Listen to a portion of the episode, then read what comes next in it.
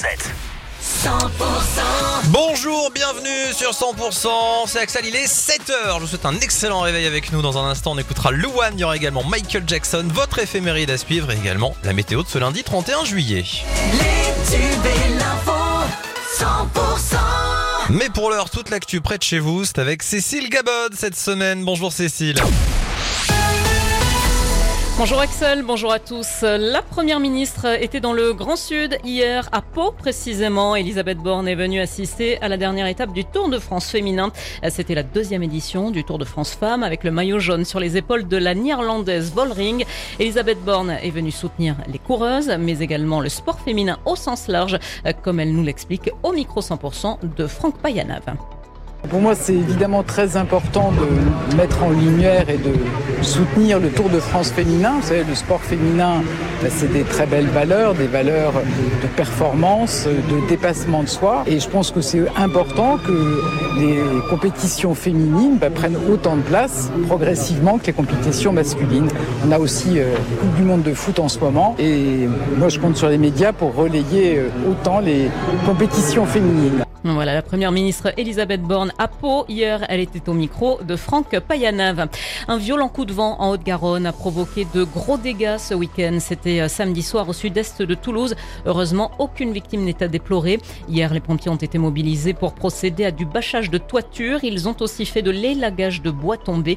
Des interventions réalisées secteur Sainte-Gabelle, Carbone, Haute-Rive. En fait, dans la nuit de samedi à dimanche, de violents orages et une tornade se sont abattus en particulier sur le canton d'Haute-Rive. Des toits ont été arrachés, des récoltes endommagées. Sébastien Vincini, le président du conseil départemental de la Haute-Garonne, a sollicité le préfet pour qu'un arrêté de reconnaissance de catastrophe naturelle puisse être pris rapidement. Un dramatique accident près de Valence d'Agen. Une jeune femme de 21 ans a été retrouvée morte dans sa voiture samedi soir. Le véhicule se trouvait en contrebas de la chaussée à Saint-Clair. Ce sont ses proches hein, qui ont donné l'alerte, n'ayant pas de nouvelles de la jeune fille samedi matin. L'étudiante aurait fait une sortie de route dans la nuit de vendredi à samedi alors qu'elle rentrait de soirée. Un homme de 49 ans a tenté de s'immoler par le feu à Montauban devant la résidence de son ex-compagne samedi soir. Celle-ci était dotée d'un téléphone grave danger pour alerter la police en cas de besoin. L'homme blessé a été héliporté vers le service des Grands Brûlés de Toulouse.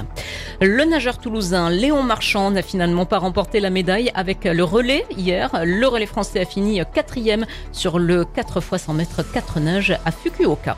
Et puis la belle performance à Albi de la Florentinoise Esther Condé-Turpin. Elle a réussi à décrocher un troisième titre de championne de France en reprenant la tête du classement sur la dernière épreuve de l'heptathlon hier. C'est l'occasion des championnats de France élite qui se déroulent donc sur Albi. À Pamiers, en Ariège, la ville va bientôt commencer une expérience. Il s'agit de l'extension de l'éclairage public la nuit. Ce sera entre minuit et 6 heures du matin. Et ça va démarrer à partir du 7 août prochain. On passe au reste de l'actualité avec les pays d'Afrique de l'Ouest qui ont fixé un ultimatum d'une semaine à la junte putschiste au Niger, affirmant ne pas exclure un recours à la force et à ordonner un blocus économique. Le président français Emmanuel Macron a lui menacé de répliquer de manière immédiate et intraitable à toute attaque contre les ressortissants de la France et ses intérêts au Niger où des milliers de manifestants favorables au putsch militaire ont ciblé son ambassade à Niamey. Le jeune automobiliste de 23 ans en état d'ivresse au moment de l'accident entre sa voiture et un autobus qui a fait deux morts vendredi dernier dans les Yvelines a été placé hier en détention provisoire. Une scène digne d'un film à Fréjus dans le Var hier. Le pilote d'un avion de tourisme, victime d'une panne de moteur, a réussi à amérir au large de la plage et ses trois occupants sont sains et saufs. Les pompiers ont immédiatement porté secours aux deux femmes et à l'homme qui se trouvait à bord.